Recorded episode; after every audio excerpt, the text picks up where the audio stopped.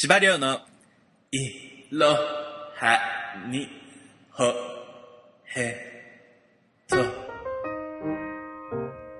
皆さん、こんにちは。今週も芝良のいろはにほへとへようこそ。いやいやいや、4月半ばぐらい以来らしいですよ。ちょっとこれずらそうかな。よいしょ、机がね。はい。いや、そうなんですよ。なかなかできないでいたんですがね。やめちゃおうかなと思ったんですよ。いきなり何って話なんですけど、やめちゃおうかななんて思ったりもしたんですけど、別にそれはややりたくないからではなくてね、あのー、インスタグラムの C アンダースコアバーユーさんがね、あの、芝良の、あの、双子の姉って言われてるね、芝優さんがですね、あの、あちらの方で猛威を振るっておりまして、で、それで、毎日ライブインスタライブを1時間やってるんですよ。毎日1日2回やったりする時もあるんですね。見てくださってる方どうもありがとう。だからねあの芝良と芝優ってもう魂の双子だからね別に言ってることは同じなんですよ基本的に。ちょっとテンション違うかもしれないですけど。でということでねなかなかやってる意味ないんじゃないかと思ったんですよ。ただ、あの芝芝色のリスナーさんの方でかつ芝居のライブを聞きに来てくださってる方に聞いてみると、あのやっぱりポッドキャストだとあの通勤中とか気兼ねなく聞けるのでということで、あのそういうことだったのでねあのそういうことであればやっぱりこれからもそのより多くのねより多くというかそのいろんな聞き方をして楽しみ方をしてる人にいろんな方にごめんね噛みちぎたわ。いろんな風に楽しみ続けてていただきたいからさ。あそうしたらやめるわけにはいかないんだって気づいたのでそれにお便りもあったので。で一つね思いついたんですよ。芝生の方のアカウントでごめんね今ガムテープ切ってるわ。芝居の方のインスタライブをしながらこの収録ボタンを今押したでしょ？押して同時収録スタイルにすればその動画で見たい人は後で芝居のそのやつをね見てもらってもいいしで後で音声でちゃんと聞き直したい人は芝色の方でポッドキャスト聞いてもらえばいいしってことでそういう風にしたらいいんじゃないかなって思ったんですよ。ってことでね今ちょっとね胸にね芝色収録中っていうねプラカードをねやってこのまま芝居のねライブライブ現場にね突っ込みたいと思うんですよ芝良のまま。ちょっとキャラクターの設定とか全然あの分かってないんですけどどうすればいいか。とりあえずね収録ボタン押しちゃいたいと思います。さあ行くぞ。それ。人来るかな。もうさ皆さんいかがお過ごし？だってさあれじゃないですか。あのもうコロナウイルスのさ猛威もさちょっと日本側では落ち着いてらっしゃるのでね。あのちょっとなんて言うんだろう。微妙にねこう出勤とかされてる方もいるしそうなってるとさやっほ娘こうやってねあの収録中ではあるんですけどこっちの あのインスタライブの方で現れた人たちのコメントにも返していくのでそれをなるべくね音声だけでポッドキャスト側の人にも伝わるようにこう、ね、同時並行的にいけたらと思っております。そうだからねこう今までは毎日やっても結構人来てくれてたんだけどなんかあれなんですよ。そうとも限らないと。その今もうコロナウイルスの猛威がね日本はちょっと落ち着いてしまっているからね、うん、だからそのあまりこうライブで「やっほーおはよう」ライブでねあの配信してもなかなか見れなかったりする人がいるんですね。だからそういうことになってくるとやっぱり今こちらでね MacBook 開いてあの収録しておりますが芝色の方が あの聞きやすいと。内容が同じだったらポッドキャストで聞いた方がいいのではないかというねそういう方もあのいらっしゃるということで今回同時収録を行わせさせていただいております。今、今、芝涼の、あの、今日は芝涼なんです。ごすいません、あの、芝湯側の皆様、今日は芝涼での出演なんですけど、芝涼の、あの、今日の、えー収録のお供はですね、ベリー、ベリー、ベリープロテインシェイクですかね。ベリー系、ブルーベリーと、いちごと、それからね、あの、白、卵の白身が入ってて、それからプロテイン、プロテインパウダーも入ってるっていうね。いただきます。それがね、なんとですね、あの夜ご飯食べた後なのにですねこちら2つ全く同じものがありまして夜ご飯はちなみにあまあ鳥間乾杯おつおつです。いやこのプラカードさいや実はですよポッドキャスト側の芝色側の皆さんにもちゃんと説明しなきゃいけないんですけどまあ毎回こうライブストリーミングに入ってくださってる方は分かると思うんですけど全てがね左右対称に移ってしまうわけなんですよ。でそうなってしまうとね今こうやってプラカード「ハッシュタグ芝色収録中」って言ってやってるんですけどこれはねあのー相当なんかちょっとなんかテルクハノルかっていうぐらいねカタカタのネジで書かれているんですよ。でああのポッドキャスト用なのでちょっと音声の中にちょっとあのあまり電波に乗せていいか悪いかギリギリみたいなワードが炸裂すると思うのです。いません。あしからず。でねそれはね鏡文字で書いてるからこうカクカク文字になってるわけですよね。で芝色収録中ここでポッドキャストポッドキャストって書いてあるわけ。でもさこうやって見るとそんなに悪くないなと思うと同時にこれマッキーで書いたんだけどマッキーの細い方で書いちゃったからちょっと見にくいね。残念。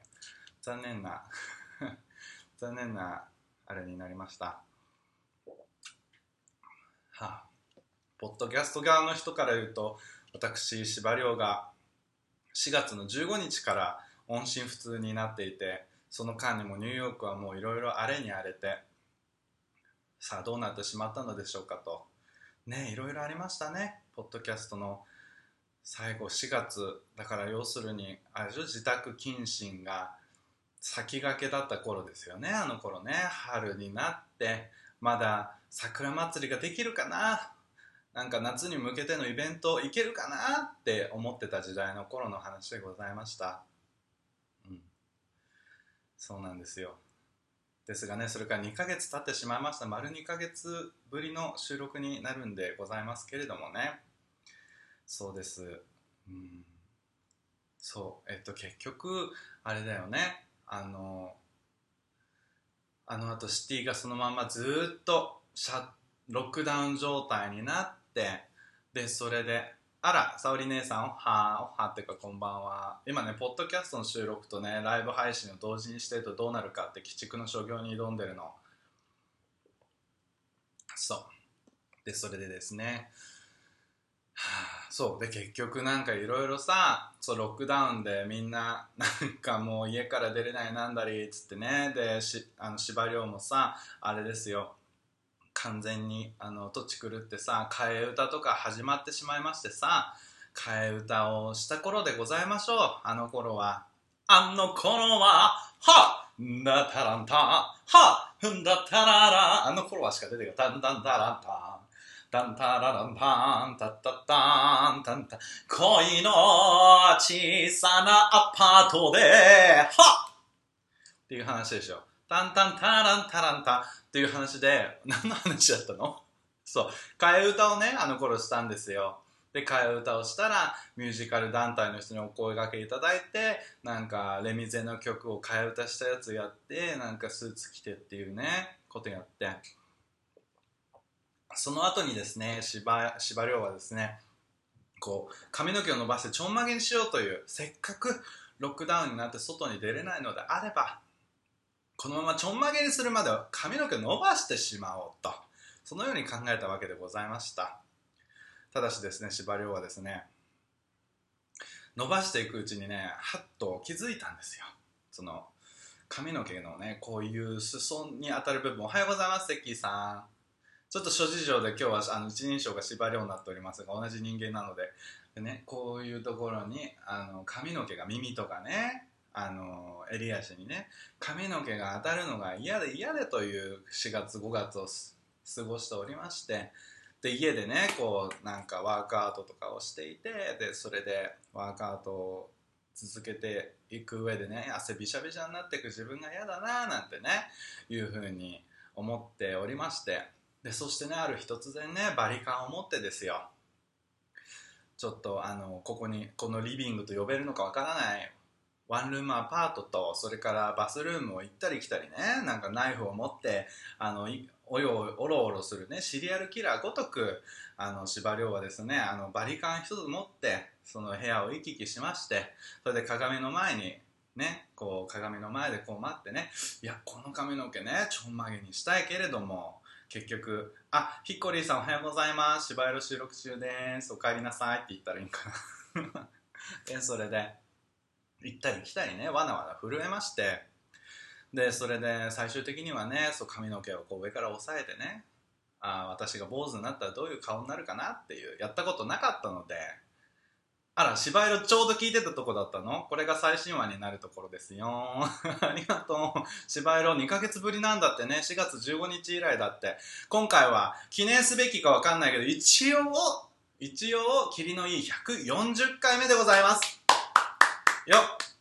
芝居よく頑張ったここまで。140回も。もう5年ぐらいだよね。やり始めてね。長いことありがとうございます皆様。でそれでバリカンでねあこれはね生まれてまだ坊主ってやったことないけれどもいけるんじゃなかろうかと。縛りをいけるんじゃなかろうかと。思って真ん中からずっとねこうバリカンで行きましたところ最初はねハゲあのハゲってなんか落ち武者みたいになっちゃってたりするんですけれどもそう、あ、ニコノブさんもありがとうございます。140回なんですよ、実は。うん、なかなかバイリンガルニュースのね、回数に追いつけないですね、私。不定期開催なんですがね。うん。まあ、そういうことなので、まあ、いろいろ、あのー、ありましたが、こう、今、坊主頭なんですよ。この芝居の方から見ていただいてる方はね、もう丸見えなんですが、ポッドキャスト聞いてる方は、なんとなく、あの、想像してください。芝居がね、司馬が少しやっぱり膨れました。このロックダウンの時期にあのうん、膨れました。やっぱり7 8キロ膨れたところを現在6月1日からダイエットを開始しておりましてそれでね肩の調子もよよござんすのでその調子でねあの腕立て伏せとかできるようになりました。おかげさまでありがとうございます。ということでね。そう。でそれでね腕立て伏せをしたりカーディオしたりそのあのヒートというねハイ like high intensive interval, interval workout をヒートというのをねこうインサニティってやつでねやるんですよ。ブートキャンプみたいのを。それをね少しずつあのやってねあのあら I am always cold さんがリスナーの皆さんこんにちは。って芝湯の電波に乗せて芝色のリスナーさんに挨拶をしてる方がいる。それはもう晴れるや。こうこういうね今までにないことがあるとこういうコミュニケーションがねまたね広がったりして面白いっていう話なんですけれどもそうあの芝色の方でですねポッドキャストのみを聞いてる人も一応ねなんかインスタグラムの仕様が最近変わったらしくってインスタの今までは24時間でライブ映像っていうのは消えちゃったりするんですけど結局あのタイムラインのフィードのところにね、はい、永久的に今まで撮ったその動画っていうのはあの残っているのである意味こう芝色の動画版みたいな感じで今までなんかいろいろあるんですよ。替え歌があったり大食いがあったり大変なんですよ。もういろいろあの司馬遼って人間はねほんと浮気浮気症ってね皆さんよく分かってらっしゃると思う。秋が早い。その代わり火がつくといろいろやってしまうっていうどうしてもねそういうところがあのございますので私あのいろいろあのまあ、この4月のね前回の収録の時から忙しくわたわたとやっておりました。うん仕事の方もですね依然依然としてリモートでですね私は働いておりますがまあ毎日ねまあ、数時間ぐらいしか働いてないですね正直言えばね。そんなにめちゃめちゃ働いてるという感じではないんですがまああの嬉しいことにお給料制をもらっておりますので、まあ、お給料のままお給料は同じままねえっと過ごせてはいるのでまあ、家賃を滞納したりとかクレジットカードを滞納したりっていうでもねクレジットカードね先先月ね払い忘れてたレートフィーっていうのがあるんですよ。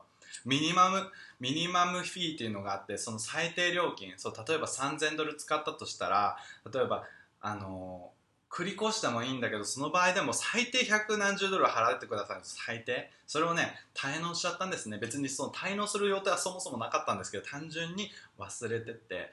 でそれで40ドル多く払うことになってしまいました。ペナルティがついて。こういうことするとね不動産買う時すごくねあのマイナスになるっていうね。アメリカアメリカあの事情っていうのはあるんですけどクレジットスコアっていうのがあってね。結局不動産を買ったり車を買ったりする時クレジットスコアっていうのを見られるんですよ。日本だとどうなのかわからないんですけど。でそれを見られた時にですねあの司馬遼のねクレジットスコアを見たねあのチェイスバンクさんは思うんですね。あこいつコロナ時期に滞納してる。ダメ。けしからんやつはミニマムペイメントも払ってない。けしからんやつだ。こいつに金は貸せんとかってなってくわけですよ。それは困るのでねどうしましょうって話。全部現金一括で買うしかないかなもうね。中国人みたいに。っていう話ですね。で替え歌をして大食いをしてっていうのが大体5月ぐらいの話でしたね。そして6月に入ってあれ？大食いもねあの太らないじゃんと思ったの。1日1食とかしてれば太らないじゃんっつって思ってたんですけどあのねちゃんと太ったんですね。でねあのねなんかね人間ってねあのいい方いい方にあゆうきさんおはよう。いい方いい方に補正をしたいっていうね気持ちが働いたりしますのでね。あれですよ。あの太っていく自分がいてまあなんですけどまず大体にして太ってる自覚があのちょっとあるんだけどまだ見たくないって時は体重計に乗らなくなったりするもんなんですね。そのまま体重計を乗らないまま何日か過ごしててでもなんか同じ例えばちょっと恐る恐る同じジーパンを履いてみたりとかあの同じ服を着てみてきつくないか T シャツがきつくないかとかって確かめてみるんですけれどもまあね最初のうちはそんなさ1日2日でボーンとはなんないので大食いしても私太らない体質なんじゃんとか生かすんとかと思ったりするんですよね。うん。そうそう。あセッキーさんもそうやって思ってくださる。セッキーさんだと細くしていらっしゃるから別に関係ないんじゃないかしら。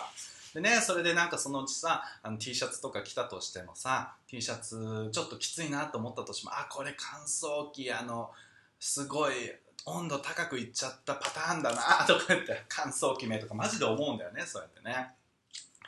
でそうやってなってきてねちょっとごまかしごまかし生きていくとねあのである日突然ねあのまあ夏が来たということで半ズボンをね去年すごいあの何？半ズボンをね履いて外に行こうと思ってねあのお気に入りの青いあのブルーの青いブルーのと同じじゃんね。頭痛が痛いみたいなっちゃった。青いブルーの半ズボンをねあの履いたらですねめちゃめちゃピチピチでですねこれはね乾燥機にもかけてないのおかしいということでね私あのそれでその時一大決心してねあのー、その瞬間にですよ体重計に飛び乗ったわけでございます。飛び乗ればね体重計自体がねブーンって戻ってね浮遊感でねちょっと軽くなるかなと思ったんだけど飛び乗ったってどう乗ったって最後ね体重計の刺す針っていうのは同じ場所に行くようにできてるんですよ。やっぱうまくできてるから。ということでですね結局あれですよ。体重計に乗りましたらねまああれは10パウンドぐらい増えてるから10パウンドぐらいで済んでたのか15パウンドか。そしたらやっぱり7キロぐらいですかね。あの芝量はね7キロぐらい増量してしまいました。そしてね6月に入るちょっと前にですねジュースクレンズというものもやってみました。んですよ。まああの芝量をですね芝色側でずっと追ってくださってる方はねあの芝量がねジュースクレンズを何回かやってるってことはね、まあ、ご存知のことかと思うんですけれどもまあそうは言いつつもね最近はもうダイエット成功したと言われているあの3年前の状態にあの、まあ、約3年前ですよね。芝量が完全にダイエットに成功してもうライズアップみたいな感じになってたあの時からまああのクロスフィットでなんとなくこうパフォーマンス重視の方向にそのエステティックな方よりパフォーマンス重視でねあの一生懸命頑張っていてまあ重りが上がればいいじゃんとかジャンプが飛べればいいじゃんとかっていう方で言ったらまあなんていうの筋量はすごい上がったんですけどその体の形としてはその3年前の一番絞ってた時代に比べると、まあ、だいぶふくやかふくよかというか、まあ、なんていうんだろう、ムッチムチしてたっていう感じでね。でそれがね、司馬遼的には好きだったんですけど、まあ、それの域を超えて、若干もう、あの、肥満時に戻りつつあったっていうね、100キロも超えてしまったかという話になりまして、だからそれは困ったなということで、ジュースクレンズをやったんですが、まあ、5日間のクレンズをやったら、結局、10パウンドぐらい落ちたんだよね。15パウンド増えたところ10パウンド落としたからやったじゃんと思ったんだけど10パウンド落としたのはその要するに痩せたってことじゃないのでジュースクレンズっていうのはね。そう痩せたということではないもう単純に水が抜けたとか塩分が抜けて水が抜けたと浸透圧でもね水があって余って抜けたとかさそういうことなのでねクレンズなので。結局10パウンド、まあ、5キロ弱ぐらい5キロぐらい痩せた痩せたというか体重落ちたんですけど結局その後すぐにねまた7パウンドぐらい戻るんですよ。まあ戻ってしまって。でまあ結局ジュースクレンズ何回やったんじゃ縛りよっていうのは、まあ、また昔のライズアップ時代には愚かその後のね、クロスフィットムチムチマッチョくん時代にも戻れないと。まあ何せ、もう、あの、肩を手術したばかりですので、そんなムキムキマッチョくんにはなれないけど、まあ、でも、ムキムキマッチョくんになれないからといって、デブデブになる必要もなかろうと。そういうふうに縛りは思ったわけでございますよ。で、それでですね、まあそこから、まあ結局ね、あの本格的にダイエットしなければということでねまた炭水化物ダイエットの基礎に戻りました。縛りは結局食べることが大好き大食いなんでございますよ。もう大食いのね動画を何個か出しているので大食いの動画を見ていただければ分かるようにもうなんか普通の人よりどうやら食べる量が多いんですって。でそれで結局食べちゃってで食べちゃっているからやっぱり太ってくんだけど、まあ、せめて量食べるのであれば炭水化物ぐらい抜こうみたいな感じにあの着地点不時着させてもう不時着声の愛のか愛の不時着。見たみんな。バイリンガルニュースを見てるみんなあの聞いてるみんなは分かるけど、ま、あのマミちゃんもヒョンビンにめちゃめちゃベタボレになってるからね。もうほんとすぐツイートしちゃったもんね。マミちゃんマミちゃんっつって。ヒョンビンはどこに？あのヒョンビンはどこに売ってますか？楽天にもアマゾンにもどこにも売ってません。っつって。そしたらマミちゃんがね非売品だそうですって。って言ってきた。やっぱりねみんなヒョンビンに熱く恋しちゃってるんだよ。芝芝居じゃない芝涼もですね。あのあの不時着を見た時にはですねあれですよ北朝鮮のあの感覚感覚というかその状況とかがありながらねヒョンビンという南韓国のね方のねあの俳優さんが見事に演じたと。それでねその下にあのいるそのついてる部下の人たちの役とかその北朝鮮の街の女性たちとかみんながいい味出してるからすごい素晴らしいなっていう感じでねあの見てたんですけどなんかねこうなんていうのなんかやっぱり切ない気持ちになっちゃうんですよね。実際にこうやってあの北朝鮮で今も起きてるなんだらかんだらっていうのありながらヒョンビンを萌えに使ってしまっていいの。ヒョンビンは愚か。そのなんか他のその部下たちにもね萌え要素がいろいろあるんですよ。ただ顔がかっこよくて。その硬派な人となんか子供っぽくまだ子供で十何歳とかでなんか可愛くてとかっていうのとなんかこう韓国ドラマが大好きに北朝鮮人とかでなんかちょっと燃えちゃってたりする人とかね。それなんかね燃え要素をねうまいことついちゃってるからねこれに負けてはいけない。これに負けてはいけないって思ったんだけどね、まあ、ヒョンビンだけは無理でした。ヒョンビンはねあの芝芝涼がですねあの高校生の時ですよ。こんにちは。今から出かけるのでお顔だけ見に来ました。いってらっしゃい。お顔だけ見に来てくれてどうもありがとう。なんかすごい、すごいピカピカしちゃってるけど、なんか今日は、あの、ポッドキャストを収録してるので、ちょっといつもより饒舌感が出ちゃってると思うんですけど、やっぱりね、あの、聞くだけの方々にはね、やっぱりこう、音声でね、音声だけで伝えなきゃいけないので、ちょ話す方に集中してて、あんまり動きがないと思うんですけど、まあお顔はありますのでね。いってらっしゃい。お肌ツヤツヤですよ。ありがとう。はい。そんなこんなでね。燃えたらいけないと思ったけど高校生の時に母親と一緒に見てた私の名前はキム・サムスンっていうねそういう韓国ドラマがございましてそこにね大抜擢されてたのがキム・サムスン役の方が大抜擢だったんですけどそのあの何その相手役のね男の子がねヒョンビンだったんですよ。まだ二十歳ぐらいだったんじゃないかしらね。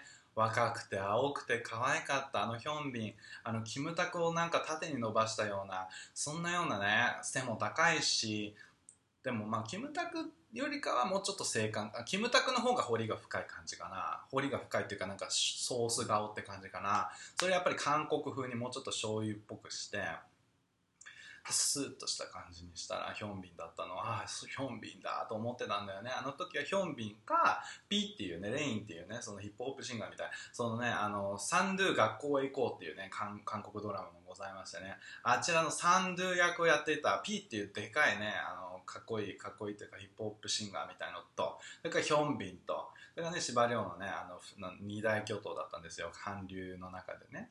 そう。だったんですけどね今回のまあでもね、P もね、最近ね、TikTok で見たんですけど、もう相変わらずお若くてね、動きも、あんな背が大きいのに動きもね、軽やかで素晴らしいんですけど、やっぱヒョンビンでしたね。だって何十年経って戻ってきたあの可愛さなの？って話になってくるじゃないですか。もう見てない人はみんな見て。愛の不時着。なんかどんどん結局なんか最初はもうちょっと保守的なこと言ってたんですけど最終的には結局ヒョンビン最高じゃんって話で落ち着いちゃうね、うん、こればっかりは。しょうがない。ずっとねその見た直後はね本当もうなんて言うんだろう。脱北者のねことについて一生懸命ね意識高く勉強したりしてそのこれこれはねただヒョンビン萌えってことで終わらせてはいけないってことでねすごくあの勉強勉学を重ねていたところあったんですけどね。結局す全てほとぼりが冷めてその脱北者の YouTuber の人とかもちゃんと見てこうあそっかそうやって生きてる人もいるんだ。ふんふんふんお母さん嬉しいほろりみたいな感じになった後に落ち着いてもう一回思い返した時に出てくる顔ヒョンビン。そしてヒョンビンそしてヒョンビン。うん。ヒョンビンですよ。ヒョンビン神ですよね。美味しい。もうさプロテインを注入しながらだからどんどんいけるよ。そう。で「愛の不時着」そして「イテウォンクラス」ってやつも見たんですよね。イテウォンクイテウォンクラス。もうネットフリックスのいい作品がでもね最近ここ6月が超えてきてですね。ちょっとあれですね。あのちょっと微妙ですね。あのネットフリックスネタ切れになっちゃった。ネタ切れなわけないんだけどあの司馬遼的にはちょっとネタ切れというか何を見ようかな。YouTube もねなかなかねもうなんか暇になっちゃってねどうしようかなみたいな感じになってるんで、ね、なんかおすすめあったら皆さん教えてください。だって今日なんかポケモン見ちゃったもんね。ネットフリックスにポケモン。でもポケモンね見たらねあの英語の、えー、アメリカのネットフリックスだからかねその音声がね英語しかなくてね「Hey ピカチュウ I choose you!」みたいな「Hey ピカチュウ Thunderbolt! Good job ピカチュウピカー!」みたいな感じになってて。なんかちょっとかっこいい。なんか主人公もサトシじゃない？あれもねアッシュアッシュって人でね。なんかライバルみたいな人はね、あれなんて言ってて、GO、GO って言ってたかな。GO とアッシュが一緒にやっててね。でもね、なんかね、あのね、ポケモンはね、なんか知らないポケモンがね、初っ端からいっぱい出てくるんだよね。あれだから初初代のやつじゃないよね。なんか不思議なね、ポケモンがね、そう、いっぱい出てきて、Evolution! とかってピチュウがピカチュウになってね、Oh, you evolve, ピカチュウみたいな感じになってね。なんか、Oh, Butterfree! なんとかキャタキャタピーみたいなのがさ、バタフリーになるじゃん。Butterfree! Oh, I got Butterfree! It evolved! Congratulations! っていう感じでね、ちょっとね、あの若干チャラくなるんだよね、英語にするとね、どうしても。そこがね、ちょっとズボったんだけどね、まあ3話ぐらい見てもういいかってなったよね。自分が進化したいわと思っただけだった、結局。ネットフリックスのスペースフォースっていう新しい番組がそう出てたね。US トップ10にもいつも入ってるスペースフォース。えっとねそれからねトップ10に入ってるやつでね結構ねおすすめだったのがねまあいろいろ見たんで Versace Versace 絶対見て。Versace ベルサーチ Oh my god あよかった。よかった思い出して。みんな見てなかったら Versace ベルサーチ見て。あのグリーのあの芸役やってる人2人いたじゃん？つがいの子。その男性なんか立ちっぽい人の芸役の人。あの人があのシリアルキラー役をやるんですよ。であの皆さんご存知のようにベルサーチっていうのはシリアルキラーにやられて死んだんですよね。最後これ実話なんですけれどあのファッションデザイナーのベルサーチさん。でそれのシリアルキラー側のなんか物語。紐解いていくの。おおすごい良かった。本当にね、なんていうかね、美しい。フランス映画のような情緒がありつつも、サスペンスのハラハラ感もあって、そして一人のシリアルキラーのちょっとこう切ない、ちょっと美しい、そしてなぜか寂しい、そういうね、そのなんて言うんだろう、あれをね、うまいことやって、ヴェルサーチをね、取り巻く、その、毎回ヴェルサーチのヴェルがね、巻き舌になる自分がちょっと気持ち悪いんだけどね。そうなの。だからそういうところがあるからね。それトップ10に出たからパッと見たけどね。たったの9話しかないの。でも9話だけど1話が1時間ずつぐらいあってそれとっても面白いからみんな見て。お前がすっごい面白かった。うん絶対見てね。でそれからねもう一つがねえっ、と The Glee の Blaine が出てる。そう That's it Blaine さん。なんとかっていうその本名わかんないけど彼本当にさ Asian mix なの？ Asian ハーフなの？そのシリアルキラーは half Filipino として出てくるわけよ。で、それでなんか、あれにもハリウッドっていうショーあるでしょ？ハリウッド。それもちょっと見て素晴らしいんだけど、そこにも Blaine 出てるでしょ？かあそこでも half Asian として出てくるわけよね。ってことはさ、この本に中の人そのものも half Asian なの？だとしたらすごいよね、彼は頑張ってる。全然 Asian っぽくないけどね。ちょっとラティーノっぽいよね。ラティーノか、なんかちょっと濃い、濃い方のヨーロピア人、ヨーロッパ人みたいな感じに見えるけど、素晴らしいね。うん、すごいいい。すごいいい。あ、成果だ。成果今ちょうどヴェルサーチの話してたんだよ。成果がね、私のおすすめをね、聞いてね、ヴェルサーチを見てね、今まで見た、この、ここを最近で見た中で、マジで最高に良かったっていう。成果はね、あの、生粋のサスペンス好きなんですけど、大体血が出ても大丈夫。ジョーカーとかも、なんかそういう謎解き、紐解き系が大好きなサスペンス女子なんだけどね。あの、ツインズニューヨークっていうところでね、あの、動画配信してるのでね、みんな見てください。成果の人となりを知りたかった。まあそこでサスペンス好きっていうふりは全然ないと思うんですけど、まあとりあえずあそこに行けば成果がどんな方かっていうのはわかると思うんですけど、よかった、ね、マジでよかったっていう話ですよ。そう。あれを見てほしいね、みんなね。で、そしてね、その後に見たのはね、あの、そう、やっぱりね、Black Lives Matter が今あるじゃないですか。Black Lives Matter。だからその、黒人の命っていうのはもう価値のあることだっていう権利運動がね、やっぱりあの人が殺されてしまったので、また、あの、police brutality って言うんですけど、brutality っていうのはそのなんかひどい扱いって、brutality、あの、ひどなんかボコボコにしたり、そういう、ブルードっていうのがひどい扱いをするような、ひどいことをするような感じ。のポリスがその警察官によるこう暴力とかその違法な捜査とかそういうの。でそこが今ね断罪されていてねそれで被害に遭った黒人の方がいっぱいいて今回もねあのミネアポリスで。そうミネアポリスしかもヴェルサーチでミネアポリス出てくるからねまたね関係ないんですけど。だからね、あの ミニアポリスっていうね、発音なんですけど、ずっとミニアミニアポリスでの暴動事件がなんとかかんとかってみんなカタカナで考えてる人がミニアポリスの発音を練習したかったらヴェルサーチ見て、そうしたら、あの、一気に、一気に Black Lives Matter の方にも、ちょっとあの、貢献できる感じがするから、ちょっと一緒、一緒に見といて。成果そうでしょそう。じゃあ一緒に見てください。でね、それで黒人の権利運動の方がね、まあ、こう、進んでいるということでですね、まあ、そちらの方で US トップ10に入ってくるネットフリックスのやつにも、やっぱ黒人ものっていうんですかね、黒人がどうやってやってきたっていうような話が多いんですけど、その中でね、たもう間違ってなかったら、The, The Help? The Help だったと思うんだよね。Help って、あの、助けての Help。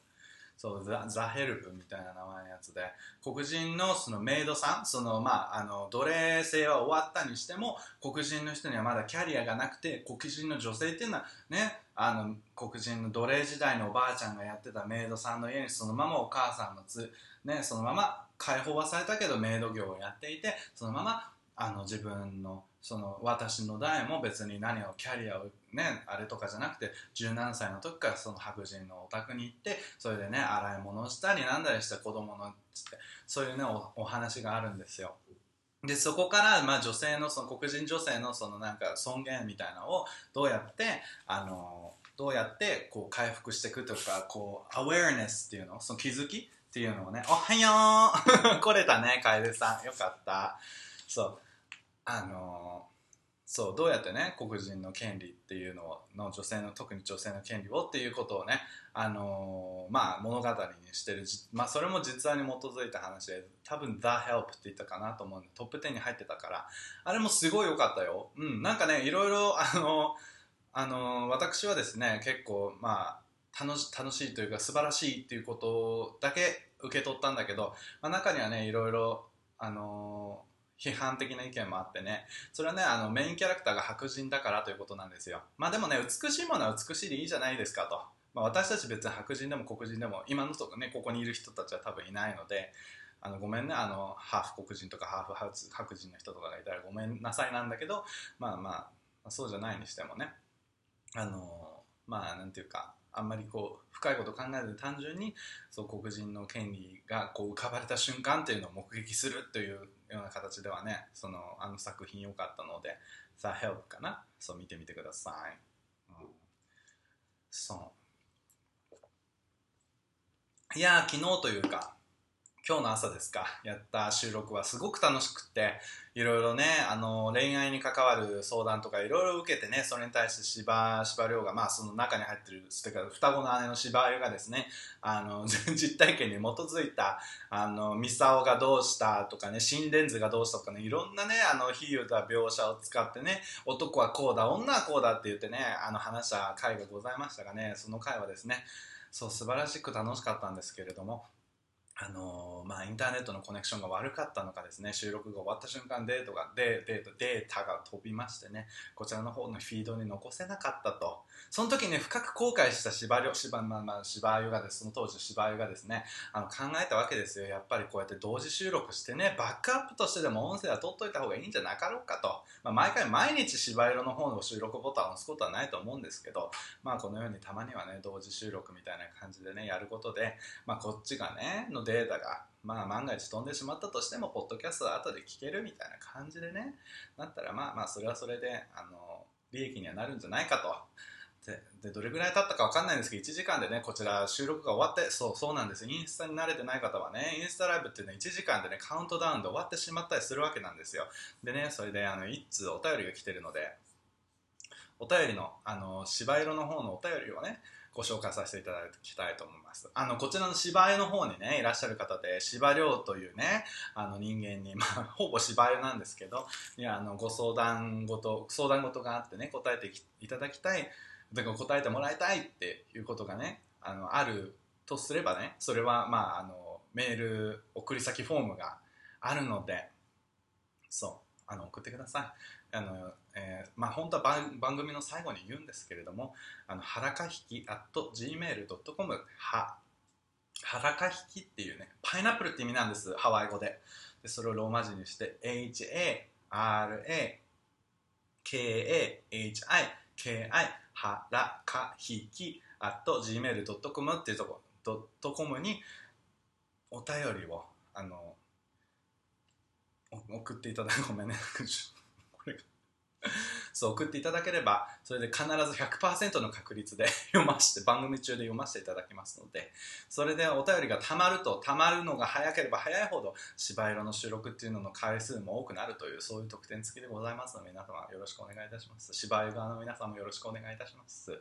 さっきのインスタライブ仕事のズームミーティング中で見れなかったのごめんだから消えちゃったからね。音声データ残してもらえるのすごい嬉しいです。ありがとう。ああ、成果、成果ありがとう。そう、書いてくれてる。もう本当こういうところができる女子。でき女。うん。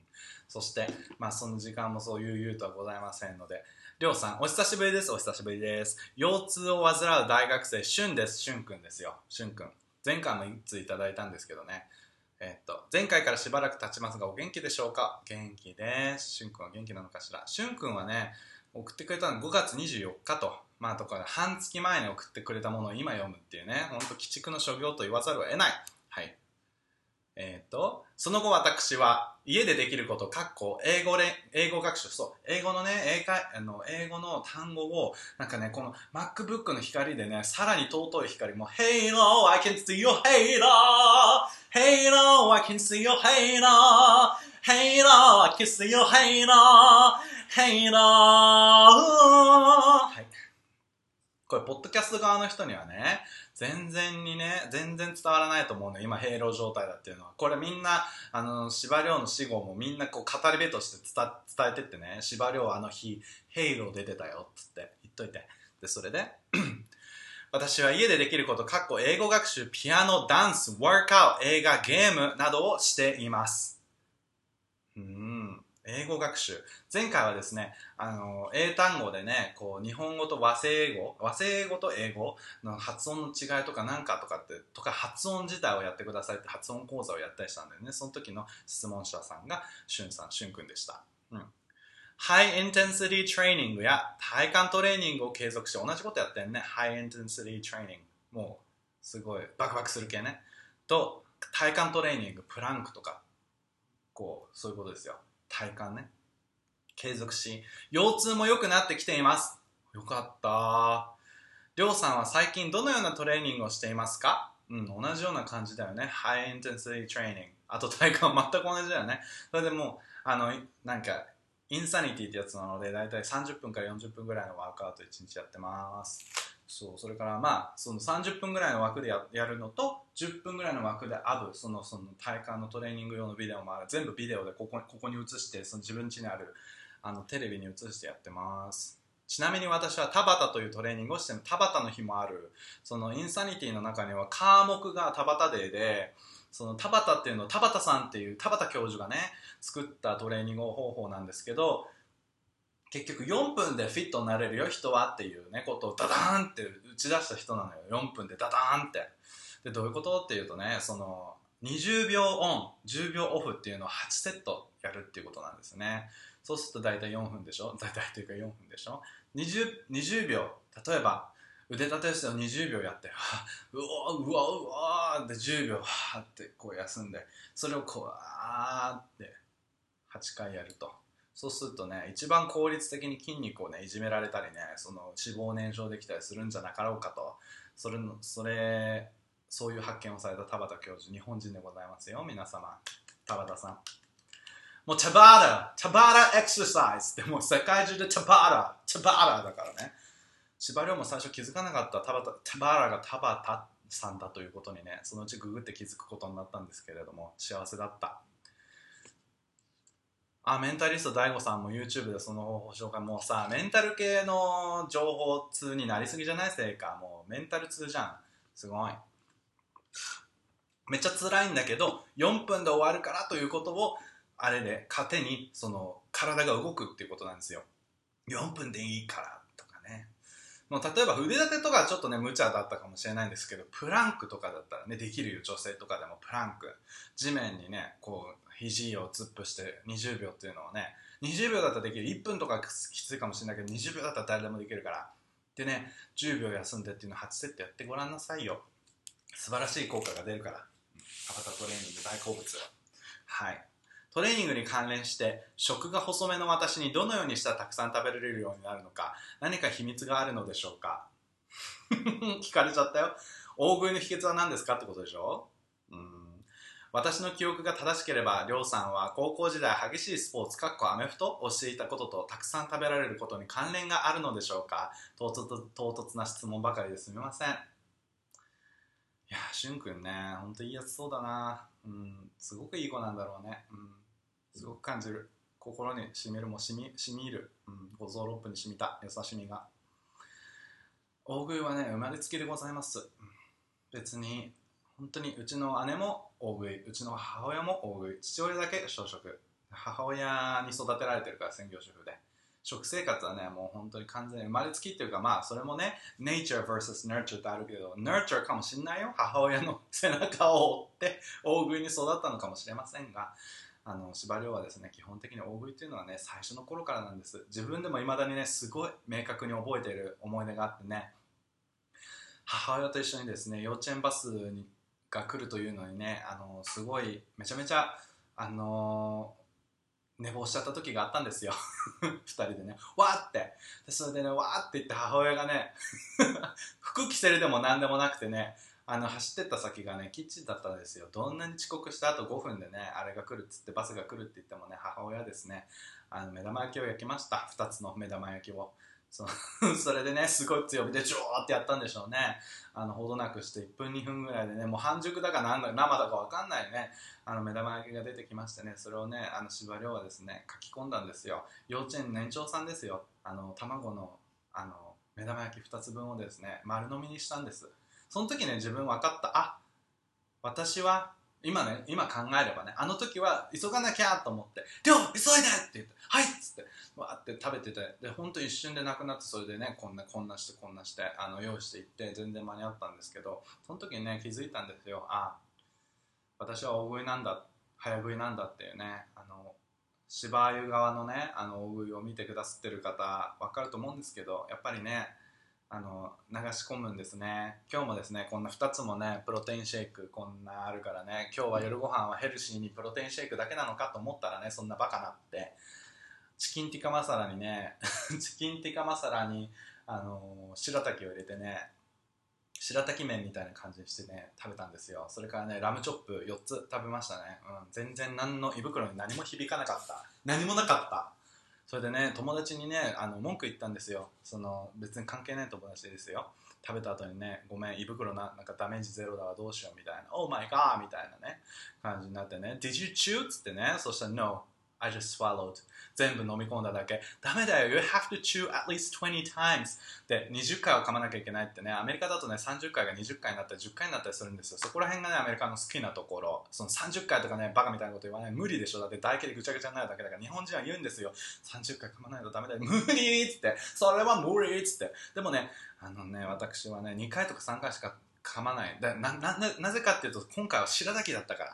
白滝だったから無理なんですよ白滝を噛むなんて無理なんですよもうなんか口に入ったらさ縦長にこうヒューッとこう入ってくこう入ってくのをただ入れるのを喉で感じるのみっていう感じでねそれがもうとてつもなく気持ちよかったりするんですけどそんなことしてたらねちょっと長生きできないと思うので皆さんのためにもね長生きして最後の最後までこうやってねあのあの言葉をね発してね生きていきたいなと思ってるのでちゃんとそこら辺は、ね、ちゃんと生きていかないないけないなと思うんですけど丸飲みが大好きなんです。はい。でそれでねえー、アメフトをしてたことた、まあ、運動部だったんですよ。小学校の時から。小学校はミニバス中学校はバスケットボール高校はアメリカンフットボール。でしょ？楓さん白滝噛み切るの難しいよね。無理だよね。そんなんだったら飲んじゃった方が早いよね。早い早いか遅いかの話じゃない？そういう勝負じゃないんだけどでもね白滝を髪切れって言われてもね髪切れますよ。もちろん。そんな咀嚼それぐらいはできます。人間ですから。できますよ。できますできます。なんだけどなんかちょっとそれがねやぼったいっていうかね。だってさ日本にもそういうさ文化があるじゃないですか。そばをさ噛み切るなんてなんかやぼったいとかさそういうこと言ったりするじゃないですか。だからその矛盾の上に成り立つ国ねジャパンっていうさところで生まれ育っちゃった私がさ母親のさ安の大食いみたいなところの遺伝子のさ大食いの部分だけ。いただいちゃうとさこういうさ化け物ができちゃったりするわけなんですよ。まあそれはしょうがないと。だからまあ要するに多分生まれつきだと思う。本当によく食べるからね。大変なことですよ。これは。トレーニングに関して食が細めっていうことではあるんですがね。やっぱりね食べなきゃいけないんですよねこれ残念ながら。麺伸びちゃうしね伸びないんだよね。でも白滝だから。あでも麺自体はね麺麺本物の麺だったらねそう伸びちゃうけどね。白滝はきっと伸びるってことは多分ないと思う。味がしみることがあってもね。だからゆっくり食べることによるデメリットはね白滝によるものは全然ないと考えていいと思うんですけどそれでもねやっぱりしゃらくさいと思って飲んじゃったりするんですよね、うん。でも実際のねパスタとかやっぱりラーメンとかになってくるとやっぱり伸び伸びるとか出てくるからね、うん、伸びた麺っていうのも大好きなんですけどね。この間あの大食い時代にやってたあの札幌一番を 3, 3袋4袋っていうことをやっていた時代なんかはねほんとちょっとちょっと伸びちゃったりしてる部分とかも大体大好物みたいなほとんど固形物みたいになるんですよ。その吸いすぎて。もぐもぐみたいのができるの。そのスススっていうのも気持ちいい。けどそのなんか浸されてもうふやふやになったものを口に入れた時にもうこれはご飯なのか麺なのか分かんないけど答えを味の染みた炭水化物をなんかすごいこうガシガシと噛んだりするとかそういうことができたりするわけですよ。あれもあれでまた幸せな瞬間でもありますよね。江戸っ子気質が出ますね。そうね。テアンデイツテアンデイツってこうやってなるからね。たまにやっぱり東京と育ちだからそうひいおじいちゃんの時代からずっと東京だから母方の話ね。父親はね父方はね高知県なんですよ実は。だからねあの司馬遼はですね本籍はね高知県なんですよ。四万十町なんです。皆さん知らなかった場合あのあれなんですけど。そうトリビア。司馬遼トリビア。本拠地本拠本本籍地本籍は高知だからね。そのあれを何表っていうのは戸籍謄本とかをねあの取り寄せる時はねあれなんですよ。高知県からなんですよ。大変。本当に大食いなんだ。ファンのために頑張って食べてたんだと思った。そんそんなことはないんだ。本当に素なの。うん。でも素で食べてたら素で太っちゃったね。失敗失敗。はい次に行きましょう。最後に日部について聞きたいです。はい、日部について私、前回、前々回の時で ちょうどなんか、所作のやつやったね、そういえば。それはね、あの動画に残ってるね、その正座して、あの、ご挨拶の仕方とっていうのはやったね。私は昔ダンスをやっていたので日部にも興味があります。ダンスといっても、体操からヒップホップ、コンテンポラリー、まで広く浅くやっていたのですが日舞は動きが異なりハードルが高い気がします。どのように練習して上達したのかシェアしていただければ幸いです。日舞はねもう踊りじゃないんだよ。踊りなんだけどもうね特殊技能。うんなんて言うんだろうねもうこれは。特殊技能。だからね日舞が上手になりたかったらね早く先生の下について早く踊ること。ですね。うん。でもしもそのもうちょっとカジュアルに日日舞っぽいことがやりたいのであれば盆踊り大会に行きまくってください、うん、盆踊り大会ですよ。まあ民謡舞踊。民舞になっちゃうんですけどその盆踊り大会っていうのは日本でいっぱいあって盆踊らーと呼ばれてるね盆踊りのねあれすごい人たちがいっぱいひしめき合ってるんです。どこの神社行ってもマニアックな人がいるので。そのね円のね、まあ、櫓の上に立ってる人が大体お手本ってされてるんですけどそれを見て踊るなりそれから円の中心の方もねみんなね徒党を組んでねそのお揃いの着物や浴衣を着てすごいもんですよ。やっぱり派閥争いっていうのがね。民謡舞踊ってもっとカジュアル化したっていうのに日舞と同じぐらいのねその差なんつうの派閥 派閥学閥みたいなのがありますのでねそう。だからそういうところにあの行って切磋琢磨されてそうするとねあのちょっとね踊り続けてるとお声がかかります。誰かから。あの若い男の子になると必ずお声がお声がけがかかるんです。なぜならあの盆踊りを踊ってる男子っていうのはやっぱり希少価値なんですよ、うん、それがねもうタンタタンタタンこれはもう映像でしか見れないけどあの映像だでしか見れないからしゅんくんには見れないと思うけどタンタタンタタンタタつってもこうこういう感じでねあのまあ月が出た出た月が出たみんなこうこういう感じでしょ？こんなしキビキビもしてないか。もっともうこういう感じか。月が出た出た月が出たよいよい。ララッタラッタラランタンタッタタンタンタタタンタタンタのところをですねちょっとこう品を入れたりとかこうなんかちょっとなんて言うんだろうねこれ言い言い切れないねこの感じねちょっとちょっとこうなんつうんだろうね。こう首を伸ばしてなんだろうね。この感じね。こうちょっと下に構えてこういう角度の入れ方ね。これちょっと動画見てください瞬間こういう入れ方をしたりでねこうこうちょっと表情首ですよね。やっぱねこうちょっと表情を入れるんですよね。ちょっとだけちょっとだけこう。でちょっとだけこうちょっとだけこう。ちょっとだけ。こう いうのこここういうことですね。こういう部分。こういう部分。こういう部分。こういう何もこうしか聞こえてないからね向こうはね。でこういうことですよ。でこうですね。こうですよ。でこうですよ。でこうですよ。っていうこの感じですよね。このこの線。線の使い方ちょっとでも表せたらこれ全部できなくていいの。それはもう何十年もかかることで芝も芝量も全然できないんですけど。まあそれをねちょっとでもできたらお声お声がけがかかるの。初あの初心者でもちょっと「あ筋がいいね。ダンスやってたの?」みたいな「初心者なんですけど」みたいな感じでね。そうやってちょっとね輪を広げてあの踊りの世界に入っていってください。もうダメだこれないわ。よいしょ。2つ目。りょうさんは歌やダンス、小説にラジオと活動の幅がますます広がっていますが、みんな知ってた？その創作意欲を私も見習い、少しはクリエイティブになれるように頑張ります。はい、ありがとうございます。それでは聞き、引き続きお元気でお過ごしください。また、お時間のある時に読んでいただけると幸いです。としゅんさん、しゅんくんね。丁寧な子だね。大学生なんでしょ？できた子だね。これ、セッキーさんと私と同じ系列だと思わない？セッキーさん。これ同じ系列の子だよね、多分ね。同じ業界だよね。そんな気がするよね。こんなできた子がいますか？でもね、最近はあれなんですよ。最近はね、ストレートのね、子でもね、やたらできた子っていうのがね、生まれてきてきてしまいました。やっぱ悟りの世代っていうのはすごいですね。女性化が進んでるんでしょうか？それとも女性権利運動が うまくいってるんでしょうか？いってらっしゃい、ニコノブさん。はい。あの、ちゃんと後で配信するので、心配せずに行ってきてください。ありがとう、聞いてくれて。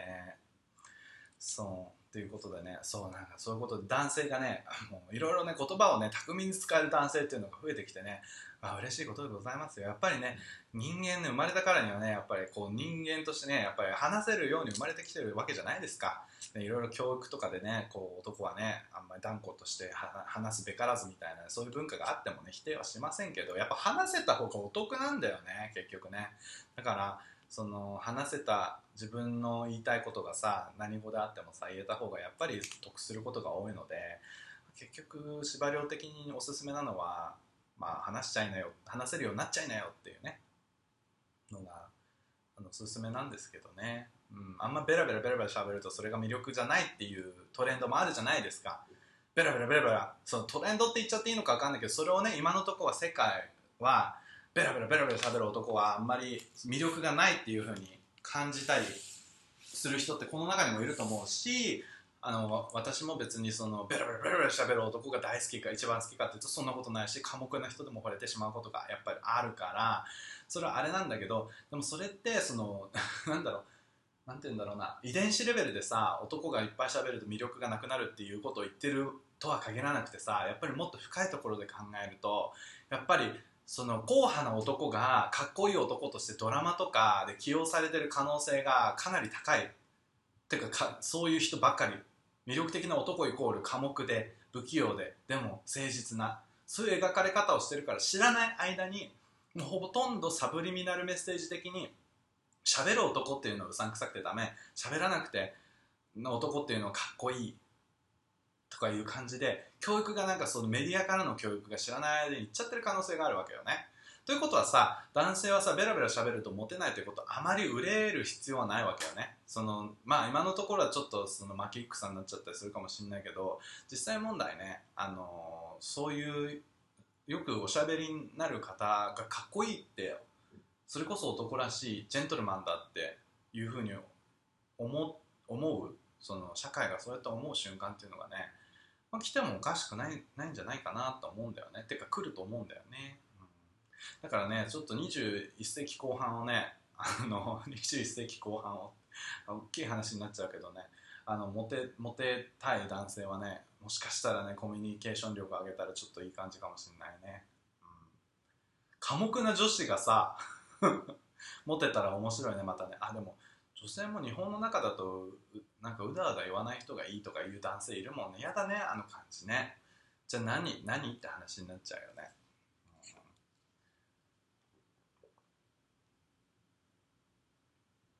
美味しい。これさエッグホワイト卵の白身が入ってるらしいけどさ卵の白身ってそんなに味しないんだね。全然なんか白身飲んでる感じしないわ。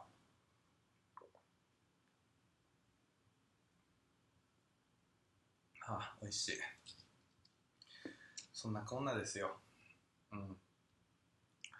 そう。で前回ね飛んでしまったデータの中ではね女性をどのようにご機嫌取りすればいいかって話をねしたんですけどそれはまた別のところでもう一回ちゃんとこっちで収録もしながらしっかり自分でまとめた意見を述べたいなと思います、うん、基本的にねあのー、すごく端的に言っちゃえばね女性っていうのはなんかおまおままごとみたいにシチュエーション作りをしてそのなんか思った想定通りになんか物事が進んだりするとすごく気持ちよかったりするからそのなんつうんだろう自分が組み立てて先読みしたのをにちゃんと乗ってくれ乗ってくれたりすると結構楽よっていう話をしたね。うんなんかこういろいろ文句言ったりするのもなんか文句本当に文句しねえとか思ってる場合もあるかもしれないけど旦那しねえとか思ってる場合もあるかもしれないけど大概は文句言うのは聞いてよってことだからそのとりあえずその文句の内容に耳を傾ければ結構なんか餌まきしてこれをすれば私笑うみたいなさ なんか餌まきがちゃんと徹底されてるからそのガイドラインに従ってちゃんとその行動さえできれば結局あんまり嫌われたりはしないみたいな感じの持論を展開したね。ただ女性にはそのあのもっともっと成人になるって言ったっけな？なんて言葉使ったか忘れたけどそのなんか与え続けられてるとその与えられてることがむしろそのなんていうの？当たり前の状態になっちゃってもともと成人っていうのになんか進化しちゃう時があるわけよ。でそのもともと成人になったりするとその例えばちょっとしたことで喜んでたことが次はこれ次はどんどんねちょっとサディスティックな女性になってくると無茶ぶりをして楽しみ出しちゃうわけよね。で無茶ぶりをしてる自分に脳内のどこかで気づいてるんだけどそれに応えてくれないとなるとすごいハートブロックになっちゃったりするわけよ。要するに自爆テロみたいになっちゃってくるわけ自分で前といて自分で傷つくみたいな。できないって分かってたくせにみた。いなそういうことになっちゃったりするんだよね。でそういう時にねあの必要なのはねスッとね冷たい対応っていうのをねあの 定期的にあのゼロに戻す作用がございますのでねこの荒ぶったホルモンをですねあのシャンとあのビシッといやないわっていうのでねビシッとやられるとねヒャーンってひるんでねまたあの 一から出直してこれますのでねまた同じことの繰り返しになるんですけれども、まあ、そうやってね調子にあんまり乗せすぎちゃうとね女性っていうのはね幸せの形が分かんなくなっちゃうねかわいそうな生き物なんですよ。ま何にせよその他人の他人からの扱われ方に結構依存してくるのでそのそういうところをちゃんと分かっていただけるとねその自分で作ったローラーコースターに一緒に乗ってくれる男性。でもあんまり高ぶりすぎた時は真ん中で冷たいことを言って抑えてくれる男性みたいな。結構助かりますみたいな。それはね結構システマティックに動いてるからその男性の人間性が実際どうとかって本当はねあんまり考えてないことが多いね。そこに乗ってくれる一緒に遊んでくれるおままごと的にね遊んでくれる人がいるとね結構ホッとするんですよ。結局ホッとしたいところがあるんだよね。っていう話だったりするの。そう。でねあの芝居がねその当時の方語ってたね芝居のね男性脳の部分がね言うとねそれがねなぜ男性には響かないというかね理解できないかっていうとねそれは何でかっていうとね男性っていうのはねやっぱりねあのサボりたいんですよ。もう一つこのなんか OK っていうこれがこれが点検マークをつけてねはいこれよしこれよしこれよし点検よし全部 OK はい OK みたいな。はい消灯はい終わりみたいな感じで従う。でねそれを従うものがねあのせっかくねチェックつけてたのに点検マークをねその急にね点検して OK って言って OK って言ったじゃんみたいなのをね全部またぐちゃぐちゃにされるとねすごくね不安な気持ちになってね憤るわけですよ。それからね女性とかねそのパートナーに対してもね結局ね口論とか基本的にしたくないからねなんか向こうが怒ってるのを聞くとねすごいそれをね一瞬で収めたくなっちゃうわけでねめんどくさいもんだから。でもね、女性がね、そのね、口論しててもね、それ楽しくキャッキャッキャしてるだけなんでね、キャッキャッキャってね、ちょっとあの、声荒げててキャッキャしてるだけだから、キャッキャにね、付き合ってくんないとね、なんかノリ悪いみたいな感じになっちゃったりするわけですよ。とかね、いや、私なんか嫌われてるとか、は、入ってきちゃって、それでね、また口からね、私のこと嫌いになっちゃったの？とか始まったりするともうダメだよね。もうこんな、こんなもう、まっさかさまに燃えてデザイア炎のよ、あ、落ちてデザイア、炎のように燃えてデザイア。恋はダンスダンスダンスダンスほど夢中になれないなんてね、ハード声寂しい。Get up, get up, get up, get up, バネラってことになっちゃうんですよ。あ、1分。あ、散歩行ってきます。バイバイ。はい。はい。いってらっしゃい。そんなとこであと10分半で終わりっていうところになったのでね。うん、楽しい。はい。そんなこんなでした。縛りをスラッシュ芝居の思う男性感女性感みたいなのは本当に今度まとめて配信しないといけないねいつどこでさ芝色がさこんな人気者だから芝色がと芝色がさハードっこいありがとう。ハードっこい。やっぱタイムラグ生じるね。ほんと嫌だよね。これね、2秒で遅れよって話、衛星使ってさ、インスタグラムさんよ。話なんだけどさ、このラグが良くないよね。うん。でも楽しかった。楽しいございました、皆様。聞いていただいて1時間もとうとうと話させていただきましたが、楽しんでいただけましたでしょうか？このように。まあ、また不定期。あの芝居側のインスタライブはもう本当に気が付いたらすぐ押してそのあの激務とかになんない限りは多分続いたりすると思います、うん、だって片付けとかする時に見てもらってるだけで結構はたはかどるからね。やっぱりね。そんなやっていくと思うんですけど芝居の同時この収録っていうのもたまに不定期ではあるけどやっていきたいなと思いました。聞いてくださってありがとうございました。それではこっちではこっちで締めするから芝居の方はこっちはこっちでバイバイしようか。聞いてくれてありがとうね。これ終わらせられなかった。本当にありがとう。今日も楽しい朝になりました。あよかったです。皆さん良き一日にしてね。バイバイ。はあ切れた切れた。よしよしよしよしよし。はい、ライブ1時間終わりました。よっしょはい、芝色の方聞いてくださってる方々お疲れ様でした。どうですか ?Share to Instagram TV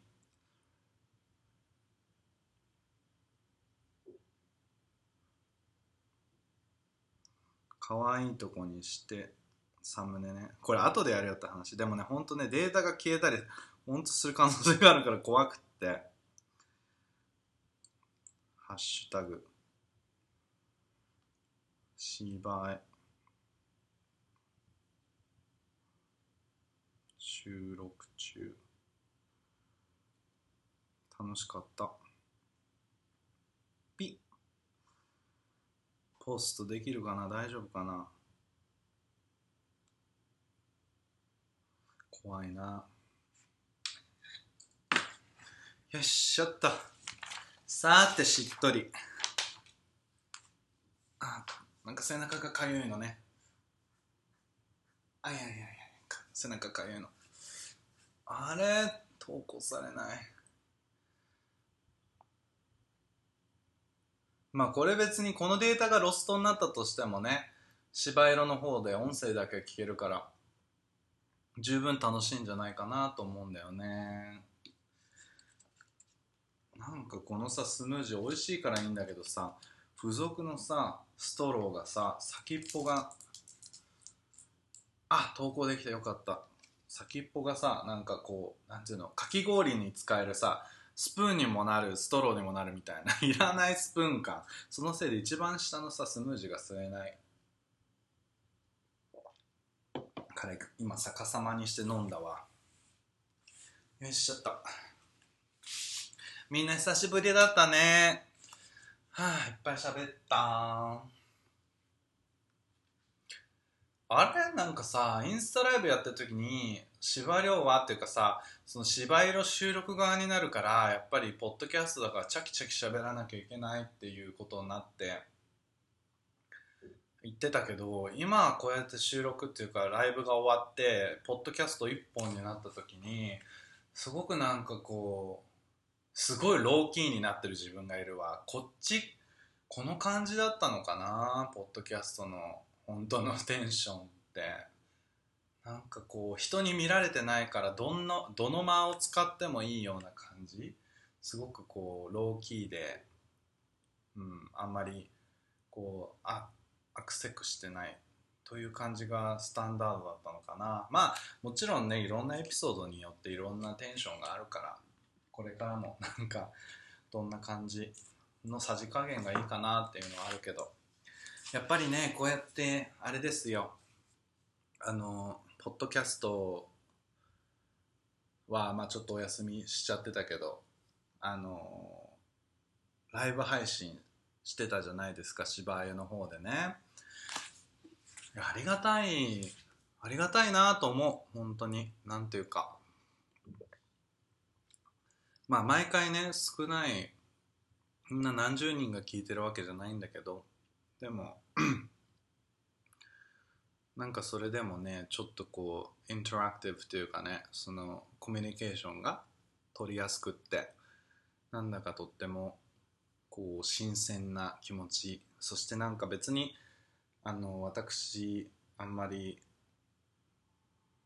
プライベートを侵害されるとかいう気持ちがあまりもともとない人なのでそのいろんなあまり会ったことのない新規のお客様からこう気軽にお声ごけお声がけをしていただいたりとかそういうのを答えたりするのが大好きなの。だからねああいうインスタの場所でねライブでやってるっていうのは素晴らしくってねでも今こうやってポッドキャストオンリーになるとその人から来るコメントにリアルタイムで返したりするっていうそのエクサイティングさがなくなった分やっぱりすごくチルな感じだね。なんかひそひそ話をしたくなる感じだね。誰も反応がない。誰にも何も言われないで自分のテンポで話せるからね。美味しい。面白かった。9時半か今。ニューヨーク時間は今 水曜日の午後9時半。